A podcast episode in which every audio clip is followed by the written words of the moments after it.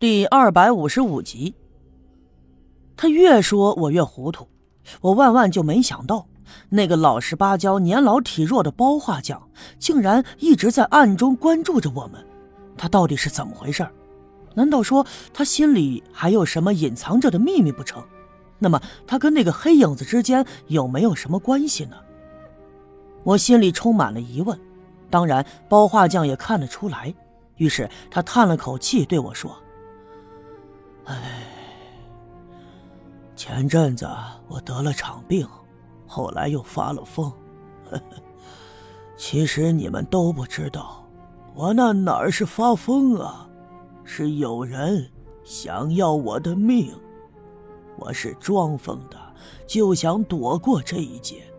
可后来呀，越来这心里就越没底儿，干脆我就跑了。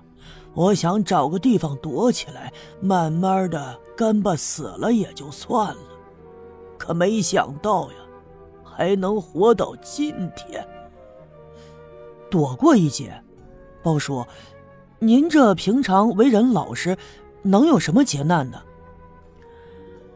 唉，前两天白胜利他们下来，在这儿找到了铜钱儿。他都和你说了吧？哦，说了。那铜钱儿啊，是我放在这儿的。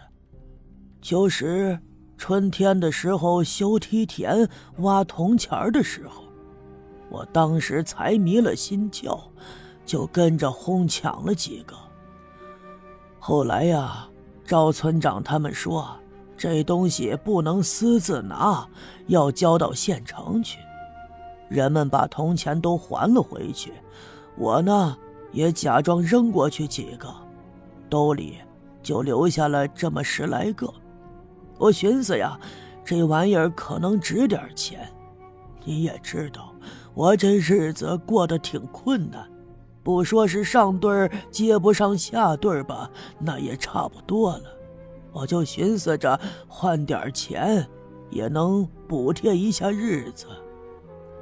我暗想，看来那次挖出铜钱以后，私底下留存的人还真不少。不过，刘福生因此而丧了命，王兰花离奇的死去以后，在他的坟头上也发现了铜钱。没想到，这包画匠也私底下留了几个。那么如此说来，他装疯卖傻的忽然失踪，难道也是害怕了所谓鬼神的算计？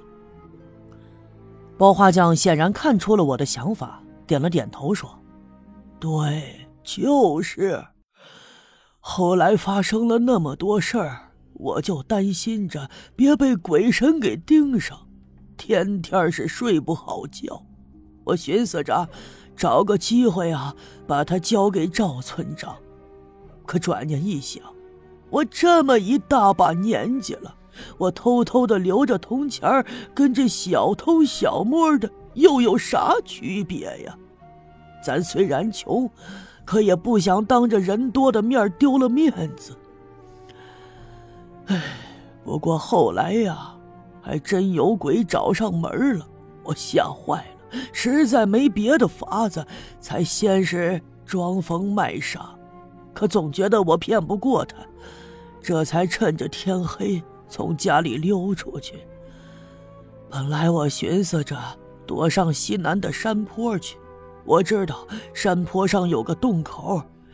年轻的时候啊，在山上干活，有时候就会钻进去避个暑，睡个午觉啥的，那里面还挺凉快。听他说起了西南山坡上的洞穴，我一下子来了精神。自从上一次我差点被那黑影子袭击了以后，一直就没机会再去看看。尽管说最近所有的线索一直表明山上的财宝应该就藏在小阴坡上的某个地方，可是我总觉得那个洞口也有一些玄机。于是我往前凑了凑，认真的听包画匠讲述。唉，可是啊，我费劲巴拉的找到那个洞口，还没等进去。我就闻到里面有一阵阵的血腥味我心里害怕呀，我就寻思着除了这个山洞，也就没别的去处了。我就探头钻进去，进去一看呢，哎呀，可把我吓了一跳啊！那地上的血呼啦的，还有不少的皮毛。前面不远的地方啊，还死了几头狼，肚子都被剖开了。哎呀，那肠子、肚子都流了一地。还有啊，前腿和后腿也被卸下来，脑袋被割掉扔在一边哎，哎呀，小叶呀，你是没看到那样啊？你要是看到了，也能把你给吓坏了。我一看呢，这地方待不了，太邪门了。那些野狼那么厉害，就算是被人弄死，也不至于大卸八块啊！哎呀，把我吓得是掉头就跑啊！我找了一山窝窝，一直就蹲到了天黑。就这样啊。我在山上蹲了几天，干粮也吃没了。我寻思着这可咋整啊？实在没招了，我就回了我家。